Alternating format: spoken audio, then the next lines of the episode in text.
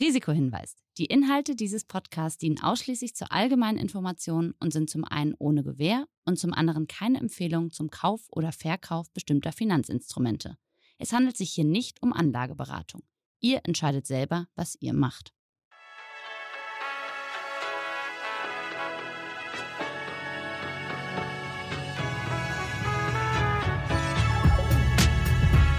Moin Moin und herzlich willkommen zu einer ganz besonderen Ausgabe von Money Money, denn heute habe ich nicht nur Star, sondern auch Expertin einer Person. Und zwar ist er Mr. Art himself, würde ich jetzt mal sagen, Johann König. Der Markt wird gigantisch. Der Kunstmarkt wird, der wird von einem Elitensport zum Volkssport.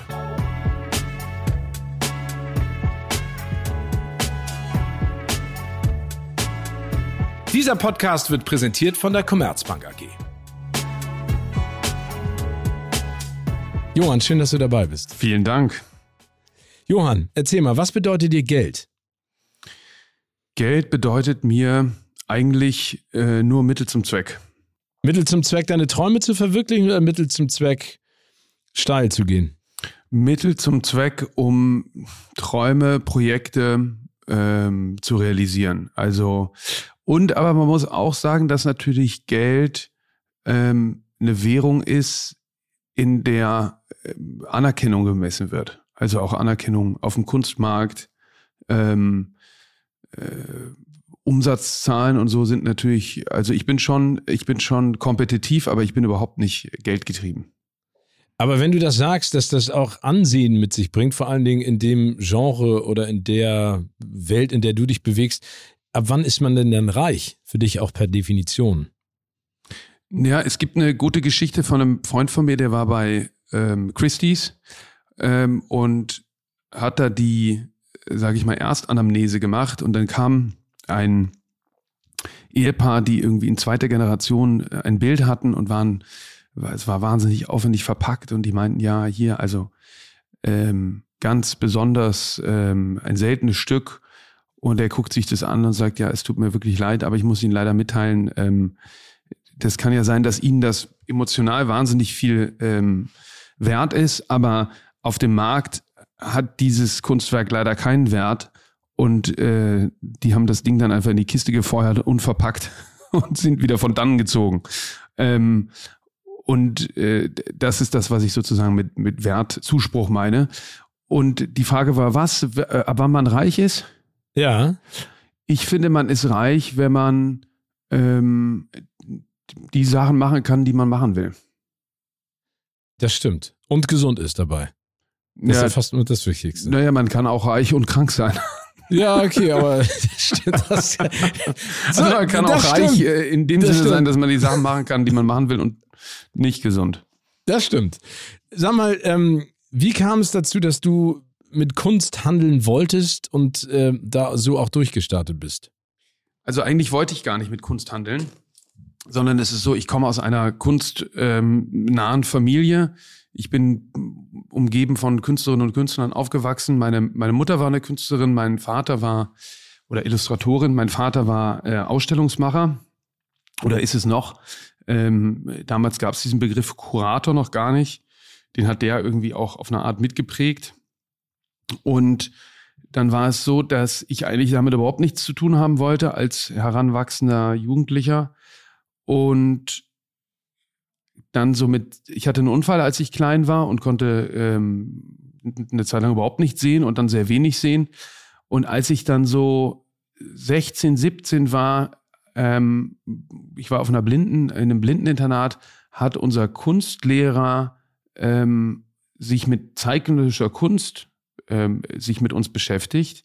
Auch vor dem Hintergrund, dass er gesagt hat, die Blinden äh, stehen genauso vor der zeitgenössischen Kunst wie die Sehenden, weil, weil man quasi das entschlüsseln muss. Und dann ging es im Kunstunterricht auf einmal um Künstlerinnen und Künstler, die ich alle persönlich kannte. Andy Warhol, äh, Unkawara, Joseph Beuys oder was heißt kannte, aber mit denen ich irgendwie als Kind äh, zu tun hatte oder die mein Leben äh, als Heranwachsender geprägt ähm, haben.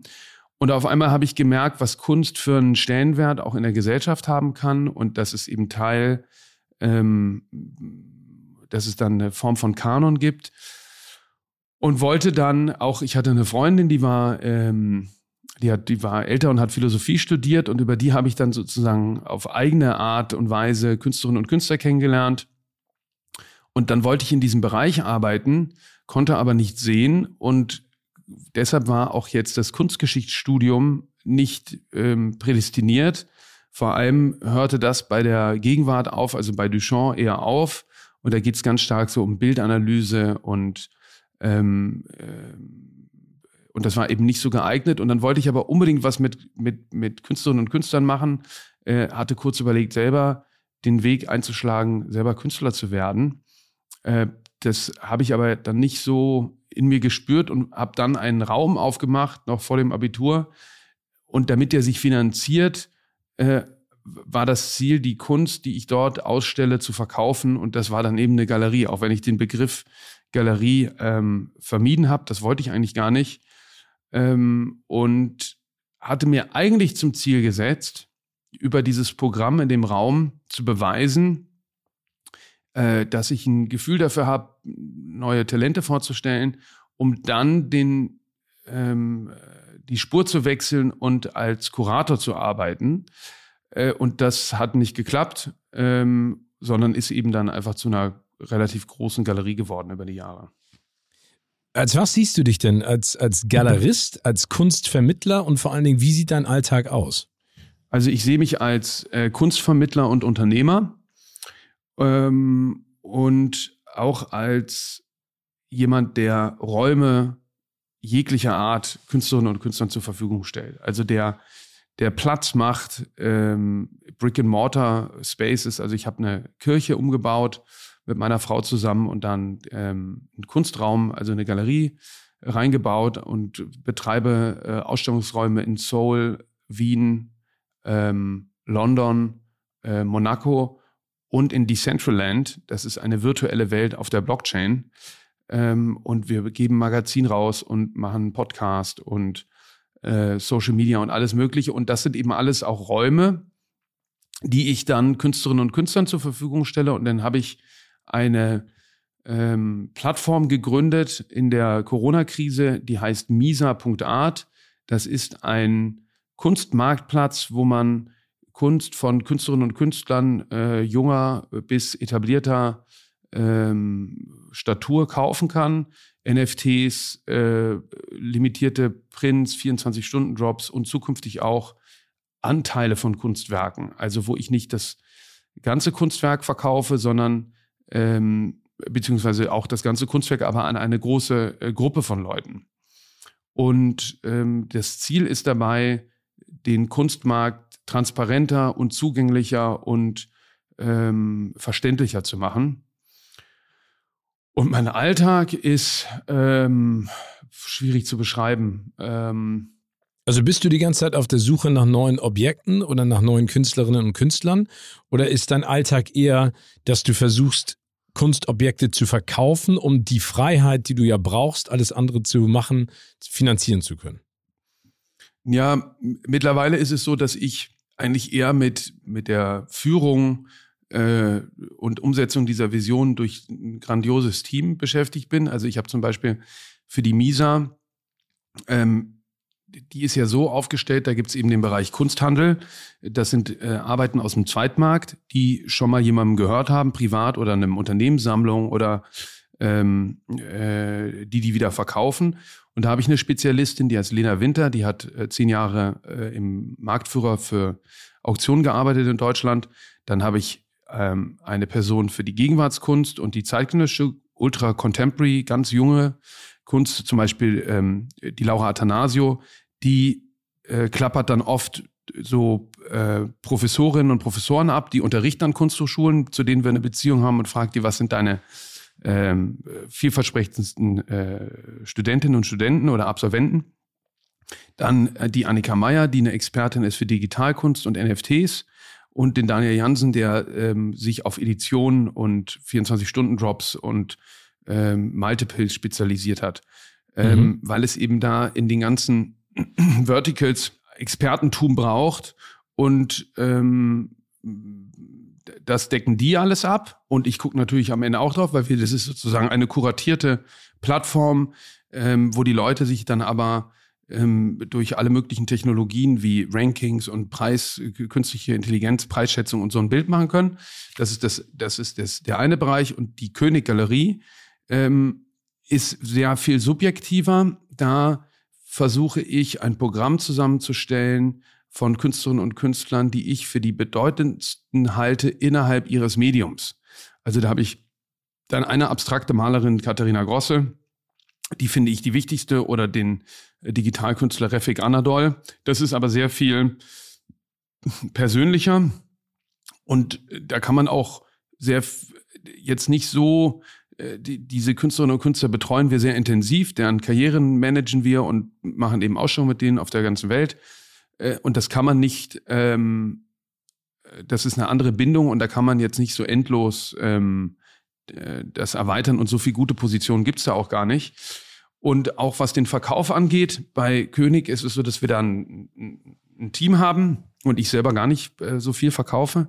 Und bei der Misa äh, ist das Konzept so, dass man eigentlich alles online kaufen kann. Also wir machen zwar auch saisonale Offline-Veranstaltungen, aber die sind vor allem eigentlich dafür da, dass man die Kunst im Original gucken kann, auch kaufen kann. Aber ähm, das findet eigentlich fast alles online statt. Und ähm, meine Rolle ist eigentlich eher, diese ganzen Fäden zusammenzubringen und zu, ähm, so wie mit dir jetzt darüber zu sprechen und ähm, zu erklären, wie der Markt funktioniert und sowas. Aber dann erklär doch mal kurz, wie der Markt funktioniert. Also würdest du denn Kunst, wie wir das jetzt auch schon gehört haben, ist ein sehr persönliches Thema bei dir durch das Elternhaus geprägt. Aber man sagt ja auch so schön, über Kunst lässt sich immer gerne streiten. Siehst du denn Kunst, also die du auch vermarktest, vermittelst, die Künstlerinnen und Künstler, die du betreust, als äh, gute Wertanlage? Ähm, also erstmal würde ich sagen, muss Kunst einem gefallen. Ja, und das ähm, äh, ist das Wichtigste. Und dann muss man äh, schauen, wenn man finde ich, auch durchaus berechtigt, sie als Wertanlage betrachten will.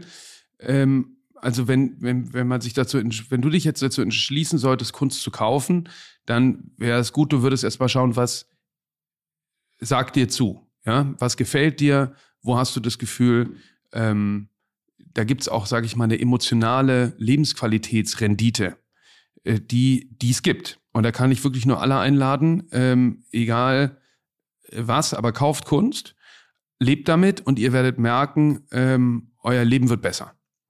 Und das kann man aber nur verstehen, wenn man es macht. Und da muss man natürlich dann erstmal so eine gewisse Hürde überwinden. Und die würde ich so beschreiben, dass man natürlich äh, ein Budget hat. Ja, und das hängt davon ab, ähm, also für die Kunst muss man sich irgendwie festsetzen. Und das hängt natürlich vom äh, vom Gesamtvermögen äh, ab. Also äh, der, der sehr wohlhabend ist, der kann auch mal intuitiv was kaufen, was 10.000 Euro kostet und äh, muss das jetzt nicht irgendwie überprüfen. Ähm, das muss jeder für sich selber definieren, aber wo auch immer sozusagen diese Zahl liegt, ähm, da kann man sagen, bis dahin ist es irgendwie, äh, kann man seinem, äh, seiner äh, Intuition folgen. Und darüber hinaus oder auf dieser, auf diesem äh, Wert würde ich immer dazu raten, das doch auch schon zu überprüfen. Und damit das möglich ist, haben wir auf Misa zum Beispiel ein Ranking äh, verknüpft, was von aus Drittdaten sich speist. Und da, wenn man da jetzt eine Künstlerin hat, die einem, also sagen wir mal, du findest jetzt irgendwas, was dir da gefällt, äh, oder ähm, äh, auch irgendwo anders, ähm, dann kannst du nachvollziehen, wo steht denn diese Künstlerin äh, in der Weltrangliste? Ähm, und, und daran bemisst sich dann auch der Wert des Kunstobjekts sozusagen. Na, ne, na erstmal, erstmal ist es so, dass du einen Eindruck davon hast, ähm, wie relevant wird die denn vom Kunstbetrieb eingeschätzt? Ja, also mhm. ähm, und dann, äh, dann kannst du immer noch gucken, was du mit der Information sagst und sagst, okay, die ist irgendwie auf Platz 500.000 äh, global und ähm, Platz 100.000 äh, in Deutschland, ähm, dann kannst du immer noch sagen, ähm, es gefällt mir aber so gut, äh, wenn die die nicht wertschätzen, äh, ich find's toll, aber es gibt dir halt ein, es gibt dir halt eine Orientierung. Und dann haben wir, das funktioniert bisher nur für Malerei, weil die künstliche Intelligenz das für Skulptur und Fotografie äh, noch nicht kann, eine Preisschätzung gebaut, ähm, mit einem, auch wieder mit einem Drittanbieter, äh, auf denselben, auf derselben Datenbasis plus Auktionsdaten, wenn die vorhanden sind. Und dann kannst du den Preis, den wir auf der Plattform aufrufen, vergleichen mit dem Preis, den die künstliche Intelligenz sagt. Und er kann nach oben oder nach unten abweichen, aber auch hier gibt es dir wieder ähm, eine gewisse Orientierung, ähm, ob der Spread jetzt in die eine oder in die andere Richtung äh, gut ist oder nicht. Ähm, äh, und, und so haben wir versucht, uns alle Fragen zu stellen, warum kauft jemand keine Kunst und die zu beantworten. Okay, also damit könnte ich sozusagen das Gemälde, das mir persönlich zusagt, skalieren. Wo liegt denn jetzt das Wertsteigerungspotenzial? Also wenn ich jetzt sage, das hast du eben gesprochen, Nummer eins, Kunst macht einen glücklich, wenn man sich damit auseinandersetzt. Nummer zwei, wenn man Kunst kauft, sollte nicht, nicht man auf wenn jeden man sich Fall, damit auseinandersetzt unbedingt, sondern ähm, wenn man damit lebt, glaube ich. wenn man damit lebt, also Kunst macht glücklich, wenn man damit lebt. Und auseinandersetzt auch. Man muss ja Kunst nicht unbedingt kaufen. So, aber man kann ja auch einfach nur ins Museum gehen. Äh, Das ist eben auch Genau, vielleicht wichtig, äh, das, das nochmal zu sagen. Viele glauben, dass Kunst ja etwas ist, was äh, den Reichen vorbehalten ist. Aber die beste Kunst oder die großartigste Kunst, äh, und das treibt den Markt übrigens, äh, gehört uns allen. Ja, also. Ja, genau, aber wenn, wenn mir jetzt etwas gehört, ne, also wenn du sagst, wenn du Kunst kaufst, dann solltest du einen persönlichen Bezug dazu haben. Woran misst sich denn eine mögliche Wertsteigerung? Ist es dann, ich nenne jetzt mal das Beispiel wie Elon Musk, der sagt auf einmal, der Bitcoin vom Tiger King ist das Nonplusultra und dann kaufen alle das auf einmal. Also geht es dann darum, wer es kauft oder ob der Künstler, die Künstlerin verstirbt oder wie sehr der Markt danach äh, lechzt? Also gibt es da ein, eine Möglichkeit für mich als Laien zu sagen, wow, das finde ich gut, das kaufe ich jetzt für 1000 Euro und ich kann davon ausgehen, dass es in den nächsten 20, 30, 40 Jahren nicht sinkt, aber eher steigt. genau. Oder gibt es das gar nicht? Doch, doch, das gibt's. Also zum Beispiel diese imaginäre Künstlerin, die dir jetzt gefällt. Dann schaust du, ähm, also die sagt dir erstmal zu und dann sagst du, okay, das kostet jetzt 10.000 Euro, das Bild. Das ist schon ein ordentlicher Schluck aus der Pulle. Da muss man jetzt mal gucken, das gefällt mir zwar so gut, aber äh, gibt's denn zumindest das Potenzial, dass es irgendwo hingeht? Dann kannst du schauen. Bei uns siehst du Momentum, ähm, 2, 4, 5, 8 plus nach oben oder auch bis zu 30 nach oben. Das heißt, die hatte in letzter Zeit sehr viele Ausstellungen und dadurch geht das Momentum nach oben. Oder ist es sehr lange nichts passiert, dann geht das Momentum nach unten. Und dann ist der Preis 10.000 Euro und die Preisschätzung sagt, basierend auf den Ausstellungen, ist der Preis äh, 8.000 Euro. Ja, oder Mhm. 12.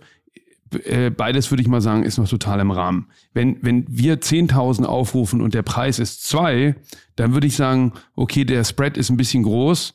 Ähm, müsste man dann nochmal genauer analysieren, ja, warum das, warum das so ist. Ähm, dann hast du aber zumindest schon mal einen Anhaltspunkt und dann siehst du vielleicht, die ist äh, Deutschland Rank 2500 und global Rang 100.000. Und dann ist die, keine Ahnung, nehmen wir mal an, 28 Jahre alt, Platz 2500 in Deutschland, ist schon mal ziemlich gut, ja, weil es gibt vielleicht 100.000, 200.000 äh, in Deutschland gelistete Künstlerinnen und Künstler. Also das heißt, es hat auch was mit dem Alter der Künstlerin oder des Künstlers zu tun, weil da Potenzial dahinter steckt, dass die noch viel machen werden. Zum Beispiel, genau. Oder wenn du einen, ganz äh, alten Künstler hast und der ist auf Rang 100.000, dann ist eben, also das ist natürlich die, die, die Logik funktioniert so, dass die, die alten, die, die alten Ausstellungen vor vielen Jahren, die werden weniger stark bewertet als die kürzlichen, ja. Und, und wenn der dann zum Beispiel schon sehr teuer ist, äh, ist halt die Frage, äh, was für eine äh, Prognose äh, lässt sich da äh, ableiten. Und jetzt ist es so, dass ähm, insofern ist es gar nicht so blöd, über Bitcoin zu sprechen. Ähm, jetzt hat diese Künstlerin, die kann ja nur, ähm, sage ich mal, 20 Bilder im Jahr malen. Und ähm, das Interessante ist, dass die meisten äh, Künstlerinnen und Künstler, wenn die anfangen, erfolgreich zu werden, dann werden die Bilder teurer, die verkaufen äh, in der Regel dann eigentlich alles, was sie machen. Und sind meistens nicht äh, geldgetrieben und verdienen dann genug Geld und fangen an, immer strenger mit ihrer, mit ihrer, mit ihrem Output zu werden und lassen immer weniger raus. Ja, also mhm. dann sagt sie eben 20 Bilder, dann wird sie irgendwie kritischer mit ihr, mit sich selbst, weil, weil sie eben äh, das auch quasi äh, strenger sein kann, weil sie auch nicht mehr jedes Bild äh, verkaufen muss, weil sie so viel Geld mit einem Bild verkauft, dass sie sagt, die anderen lasse ich behalte ich oder ähm, ähm, das ist nicht gut genug. Ähm, und ähm, in allen anderen Märkten ist es ja so, äh, du produzierst, keine Ahnung, Tische und die laufen gut, dann fängst du an, mehr Tische zu produzieren. Das ist aber in der Kunst nicht wirklich machbar, ähm, weil die, du kannst das nicht endlos äh, multiplizieren und vor allem wirst du eigentlich mit dir selber immer strenger, je erfolgreicher Und das sind ja auch. Unikate, oder? Das, das sind, sind ja meistens Unikate. alles Unikate, aber selbst wenn es Fotografien sind, die auf fünf limitiert sind oder so, ist es ja immer noch ein relativ geringer Output. Und dann ist es so, dass, dass dann irgendwann die, die, die Karriere äh, zunimmt und dann fangen auch an Museen ähm, äh, Bilder zu kaufen. Oder auch, äh, wie du vorhin gesagt hast, eben so renommierte Sammlungen, die ähm, eine, eine, eine hohe äh, Strahlkraft ähm, haben und damit auch den Wert natürlich steigern. Und dann wird es auch für dich natürlich immer schwieriger, da, da kompetitiv mitzuhalten, weil wenn ich jetzt 20 Bilder im Jahr habe und davon gehen vier an Museen äh, und ähm, äh, weiß ich nicht, die anderen 16 an äh, renommierte Sammlungen wie Pinot oder Boros oder äh, Stoschek oder was weiß ich was, dann ähm, treibt das sozusagen die Nachfrage und das Angebot bleibt aber knapp und das treibt den Preis auf dem Sekundärmarkt.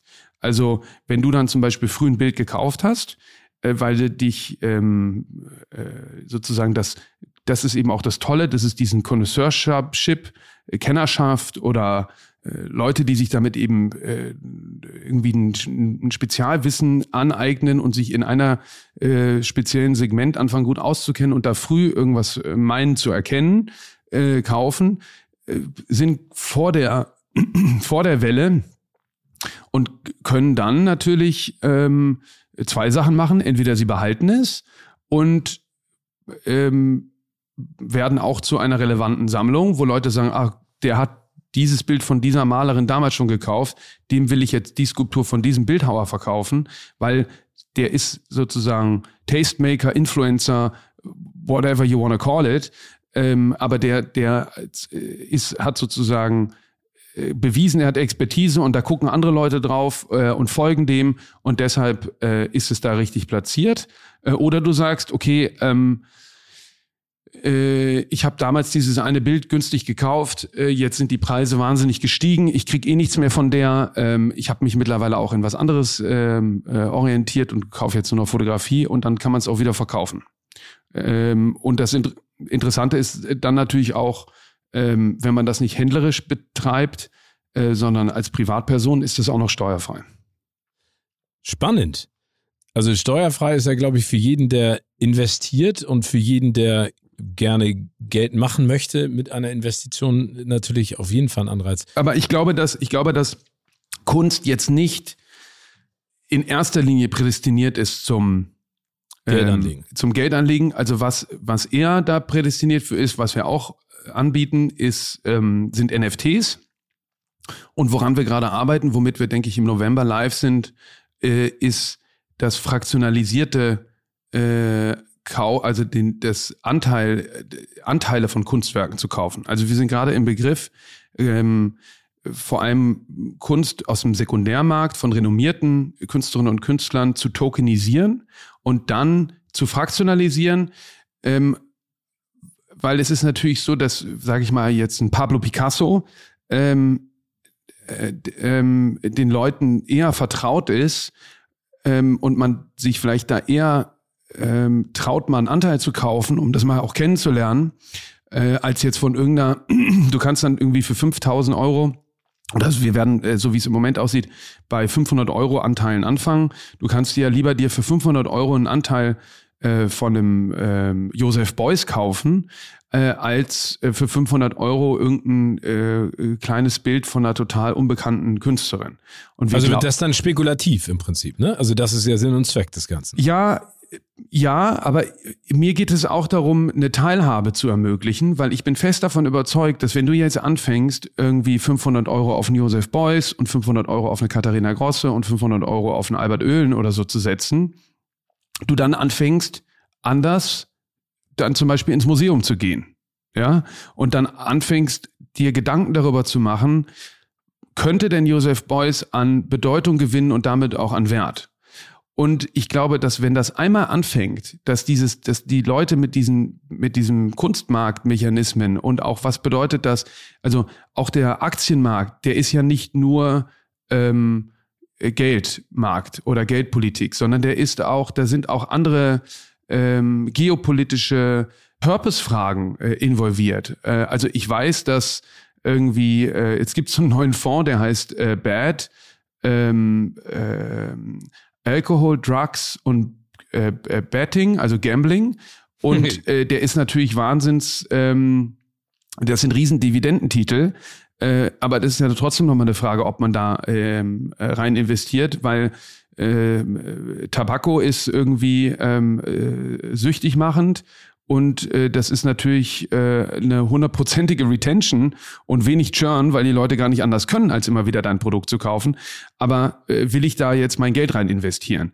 Und ich glaube, wenn die Leute anfangen, Kunst zu kaufen, auch wenn es nur in Anteilen ist von Künstlerinnen und Künstlern, die sie kennen, weil sie da Museumsausstellungen gesehen haben, die können ja keine Einzeltitel kaufen. Ja? Also du kannst. Also ist das im Prinzip jetzt der, der Markt für die Einsteiger, für den Laien, weil du es ja vorhin auch erklärt hast, ne, man kann sich das Ranking anschauen, äh, das ihr ja vermittelt, wenn mich ein Bild persönlich interessiert, aber das ist jetzt sozusagen der, der mögliche Einstieg für den Kunstlaien in Anführungszeichen, weil du die Möglichkeit hast, von bekannten Künstlerinnen und Künstlern oder bekannte Kunstobjekte einen Teil abzukaufen. Nehmen wir mal das absurde Beispiel, du kaufst dir jetzt für 500 Euro ein Stück von der Mona Lisa. Das wäre ja, ja das kannst möglich. du nicht kaufen, weil das ist nicht zum Verkauf. Nein, okay, aber jetzt als Beispiel vielleicht für alle, die da draußen äh, jetzt zuhören. Ja, oder von einer, von einer Marilyn von Andy Warhol zum Beispiel. Ja, genau. Ja?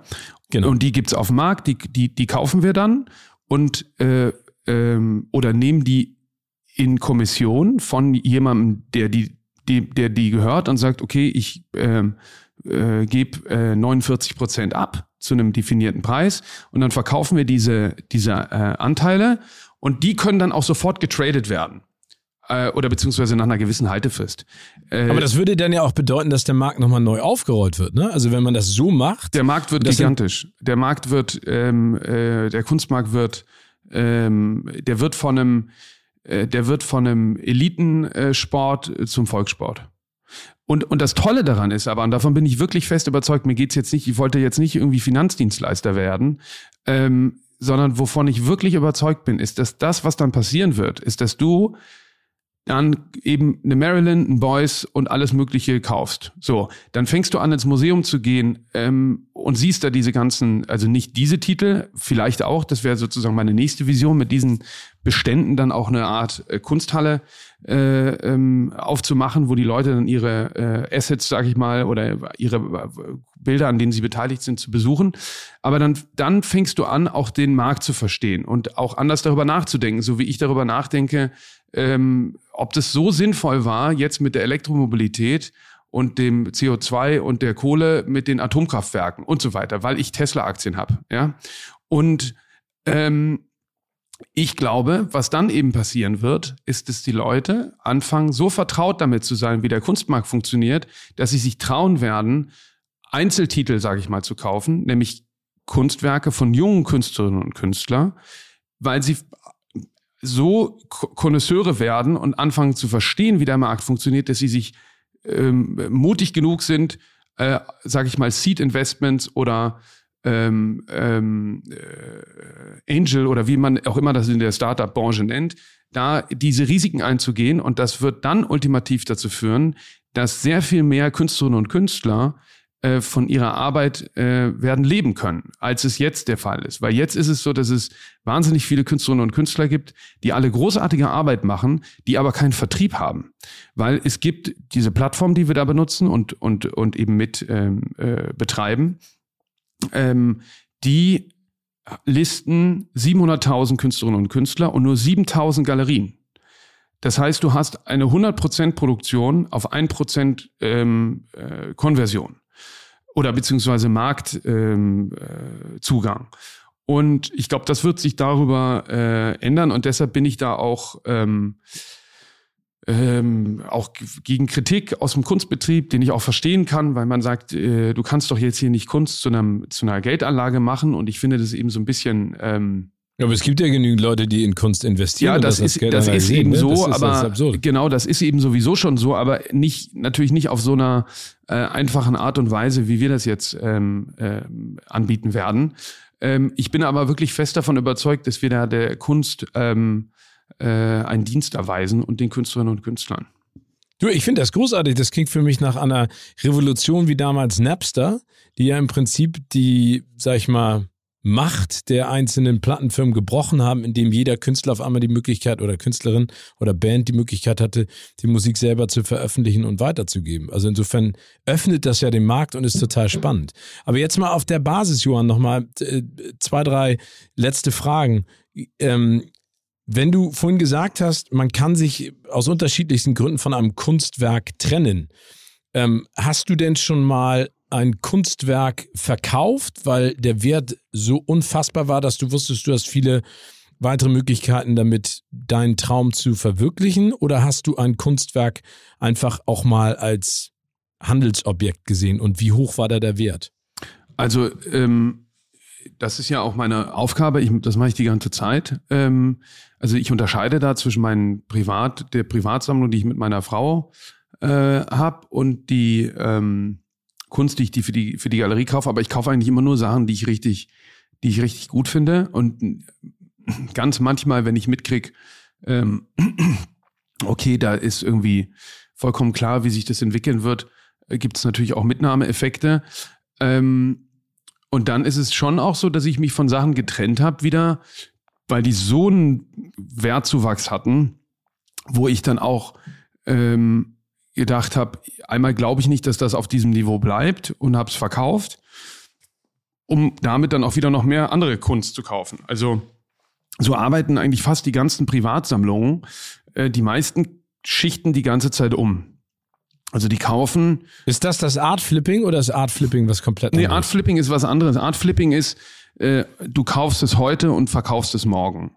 Und ähm, und das ist ähm, nicht äh, zu empfehlen, weil man vor allem nicht, weil man dann auch keinen ähm, äh, Zugriff mehr hat. Ja, also wenn, wenn ich ähm, jetzt wieder aus der Galerieperspektive haben wir zum Teil Künstlerinnen und Künstler, die schon ziemlich etabliert sind und die haben einen äh, viel höheren Nachfragemarkt, als äh, wir Preise aufrufen auf dem Angebotsmarkt. Also ich will, ein, äh, ich habe ein Bild, das kostet 100.000 Euro bei mir in der Galerie. Ähm, und wenn es ein, ein, ein, gutes Exemplar ist, kann das durchaus mal 300.000 in Auktion bringen. Und wenn dann jetzt ein Schlaumeier kommt und das kauft, also das ist sehr schwer zu bekommen, weil mhm. äh, das wollen natürlich viele Leute haben und das verkaufen wir nur an die Leute, äh, wo wir einen Vorteil für die äh, Künstlerin, den Künstler sehen, ähm, weil das dann eben eine besonders öffentliche oder renommierte Sammlung ist ähm, oder ein Land ist, in dem man noch nicht so viel ähm, also das ist unsere Verantwortung dann auch da die Karriere nachhaltig aufzubauen. Und wenn dann das jemand, äh, da gibt's die verrücktesten Sachen, da gibt's Leute, die engagieren äh, Schauspieler, ähm, die vorgeben, jemand anders zu sein, um, äh, um, um da ranzukommen. Ähm, ja. Das, das ich ja wie aus einem Heist, äh, aus einem, aus einem äh, Verbrechensfilm, aus einer ausgedachten Netflix-Serie. Ähm, und ja, ja, das ist, das ist aber so. Und dann, ähm, und wenn dann aber sowas sozusagen sofort wieder auf den Markt kommt, dann kriegt die Person, äh, die, die ähm, so agiert, ähm, natürlich nicht, es ist ein bisschen wie im Uhrenmarkt auch. Äh, also da ist es ja auch so, da gibt es ja dann irgendwie auf, auf äh, äh Chrono 24 gibt es dann Uhren, ähm, die, die sind eigentlich im Direktverkauf viel, viel günstiger, aber du kriegst die halt nicht. Ja. Und was wollte ich jetzt sagen? Und da ist es so, dass die, äh, nee, aber, aber es ist was anderes, wenn du ähm, jetzt eine junge Künstlerin kaufst und dann äh, ich, wir bauen ja auch Sammlungen zusammen und beraten äh, äh, Leute, dann ist zum Beispiel mein Rat immer, ähm, kauf drei Bilder oder, oder mehrere Arbeiten dann kannst du dich später, so macht im Übrigen das MoMA äh, in, in New York das genauso, dann kannst du dich später von der schwächsten Arbeit trennen, aber zu so einem hohen Wertzuwachs, dass du sehr wahrscheinlich deine beiden anderen Arbeiten, die du gekauft hast, damit refinanzierst und noch einen Gewinn machst. Und wenn du das wow. Geld, äh, ich darf natürlich hier äh, nicht steuerlich beraten und sowas, aber ich habe mitbekommen, dass Leute wenn die das dann richtig umschichten und dieses Geld nutzen und damit dann wieder neue Kunst kaufen und das in, in Tranchen tun, also man darf das nicht zu oft machen, weil sonst ist man Händler, ähm, ist das eben auch alles steuerfrei. Spannend. Also Johann, halten wir nochmal fest. Ganz wichtig auf dem Kunstmarkt, wenn man investieren möchte, ist, dass man immer mit einer persönlichen Affinition zum Kunstwerk auch in den Markt einsteigt. Das ist ja bei vielen anderen Dingen anfangs vielleicht auch so. Wenn man Aktien kauft, dann sollte man sich vielleicht für etwas interessieren ähm, oder etwas kaufen von einem Unternehmen, das man selber vielleicht auch fördern möchte oder auch als positiv ansieht. Man kann kaufen überall, ne? also man kann als mit der Künstlerin sich direkt auseinandersetzen. Man kann online kaufen, man kann in Galerien gehen. Das sind ja alles Möglichkeiten. Und auf Auktionen kann man auch kaufen. Und auf Auktionen. Und die Zukunftsperspektive ist das, was du gerade auch gesagt hast, was ihr aufbaut, dass man Teile von bekannten Künstlerinnen und Künstlern kaufen kann oder Kunstwerken ähm, über NFTs. Um also die Prinzip, NFT ist nur die Technologie dahinter. Ja, die, die, genau, also über Bitcoins, um in nee, nee, Zukunft... Nee, auch Fiat. Also ähm, ähm, äh, die, die Fraktionalisierung findet ja. auf einer Blockchain statt. Also die okay. Kunstwerke werden tokenisiert. Äh, das ist aber äh, nur deshalb so, weil das so schlank ist, weil wichtig ist ja, dass man den Overhead äh, so schmal hält, weil du könntest es jetzt auch schon machen. Das macht ein, ein amerikanisches Unternehmen. Die gründen eine Firma, die Firma kauft das Kunstwerk. Der einzige Zweck dieser Firma ist, das Kunstwerk zu halten. Dann wird das wieder verkauft die, das Gewinn wird auf die Gesellschafter ausgeschüttet und dann wird die Firma wieder geschlossen. Aber das kostet natürlich alles Steuerberatung, Anwälte und so weiter. Und das ist über die Blockchain nicht nötig. Ähm, und was aber, äh, kurzer Einwand noch, was total irre ist, Kunst kaufen ist nicht, ist viel zu aufwendig. Ja, also ähm, wenn du auch in einer Auktion kaufst, da muss man aufpassen, da kommen dann eben Gebühren hinzu, die man oft ähm, äh, nicht sofort versteht. Also da kommt am Ende nochmal 30 Prozent drauf zum Hammerpreis und dann muss man sich auch noch selber äh, die Sachen abholen äh, und verzollen und so weiter. Und das ist das, was wir mit Misa versucht haben zu machen, das so unkompliziert und einfach wie möglich zu gestalten. Und deshalb haben wir auch einen, äh, einen NFT-Marktplatz ge, ähm, äh, gebaut, wo man nicht mit Krypto-NFTs kauft, sondern mit Kreditkarte. Also man kann natürlich auch mit Krypto kaufen, man kann auch alle Kunst bei uns mit Krypto kaufen, äh, aber es ist eben super unkompliziert, weil wir versuchen, das so einfach wie möglich zu gestalten und transparent, um viele Leute für die Kunst zu interessieren, was ja im Endeffekt total großartig ist, weil das ja den Kunstmarkt dann wieder revolutioniert und äh, dann auch breiter und größer streut, was du gesagt hast, um Nachwuchskünstlerinnen und Künstlern einfach auch einen Markt zu bieten, die momentan bei diesem engen Flaschenhals gar keine Möglichkeit haben, an die Spitze zu kommen. Genau, und dann machen wir solche Sachen zum Beispiel, da machen wir so 24-Stunden-Drops, ähm, wo man dann ein Originalkunstwerk, was es nur einmal so gibt, ähm, äh, für einen niedrigen Preis kaufen kann, um einfach die Leute da äh, die, die Gelegen, den, den Leuten die Gelegenheit zu geben, um da mal reinzukommen und da mal ein Gefühl für zu entwickeln. Super. Äh, Johann, es macht immer wieder Spaß, mit dir über dieses Thema zu sprechen. Das ist großartig, vor allen Dingen mit was für einer Leidenschaft du dafür brennst. Eine letzte Frage habe ich noch. Wenn ich jetzt bei dir vorbeikomme und wir trinken Bierchen und dann stelle ich dir einen Koffer auf den Tisch und sage, hier, Johann, ich schenke dir eine Million Euro, womit, was würdest du mit dem Geld anstellen? Worein würdest du investieren? Äh, wenn du es mir, wenn du es mir schenken würdest? Ja, also du hast es. Du kriegst es einfach von mir. Also dann würde ich erstmal einen großen Teil ähm, abgeben äh, und irgendwie spenden. Und dann, also ohne jetzt Aufgabe, ja? Ich habe das einfach nur so zur Verfügung. Ja, genau. Und die anderen 950.000, die du nicht gespendet hast, was würdest du mit denen machen? Nein. Also ehrlich gesagt würde ich das, glaube ich, alles ver vergeben, weil ich habe es ja jetzt Ja? nicht. Ähm, ähm, das kommt jetzt ja als unverhofftes. Äh, ich habe ja noch nicht mal Lotto gespielt. Nee, komm, stell dir vor, ich bin ein, ein Engel mit weißen Flügen, güldenem Haar und einer glockenklaren Stimme und gebe es dir einfach. Ich würde es eins zu eins weiter weitergeben. Ist auch ein gutes Invest. Ja. Richtig so. Johann, mein Lieber, ich freue mich auf unser nächstes persönliches Treffen. Bleib gesund und munter, das war sehr, sehr spannend und ich glaube für viele, die jetzt zugehört haben, auch sehr aufschlussreich. Ein spannender Markt, der Kunstmarkt, aber vor allen Dingen auch spannend, was äh, du da an den Start bringst. Vielen Dank. Auf bald. Bis bald. Ciao. Dieser Podcast wird produziert von Podstars bei OMR.